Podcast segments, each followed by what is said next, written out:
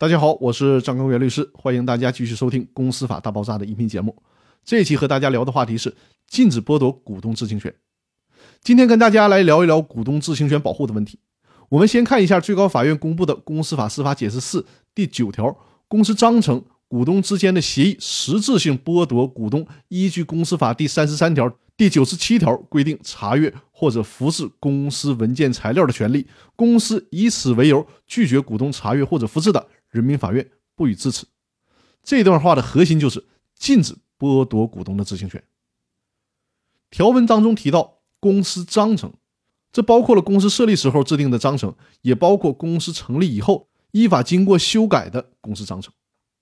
比如说，公司设立的时候对于股东知情权都没啥干涉，等公司设立好了之后，大股东利用三分之二多数修改公司章程，剥夺其他股东的知情权，这是行不通的。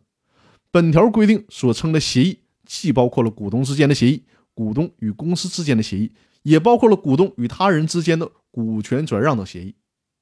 而且，按照我的理解，也应该包括代持协议。也就是说，即便是名义股东，也不能剥夺名义股东的知情权。总而言之吧，这条司法解释这么列举的目的，就是想说，别管是啥文件，只要剥夺了股东的法定知情权，就是不行的，就是不好使，剥夺了就无效。爱咋咋地，但是需要注意，公司章程或者是股东之间的协议，仅仅是对公司法第三十三条、第九十七条规定以外的事儿做限制。也就是说，只要不干涉公司法第三十三条、第九十七条所规定的知情权的内容，干涉外围的事情，这个法律不管。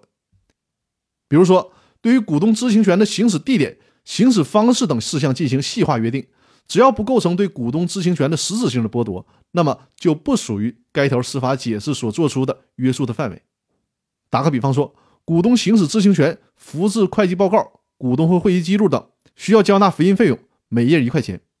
再比如说，股东协议里面约定，如果想聘请注册会计师辅助股东查阅会计账目，那么为了保守公司的商业秘密，必须指定由股东协议里事先确定的某个会计师事务所内的注册会计师辅助查账。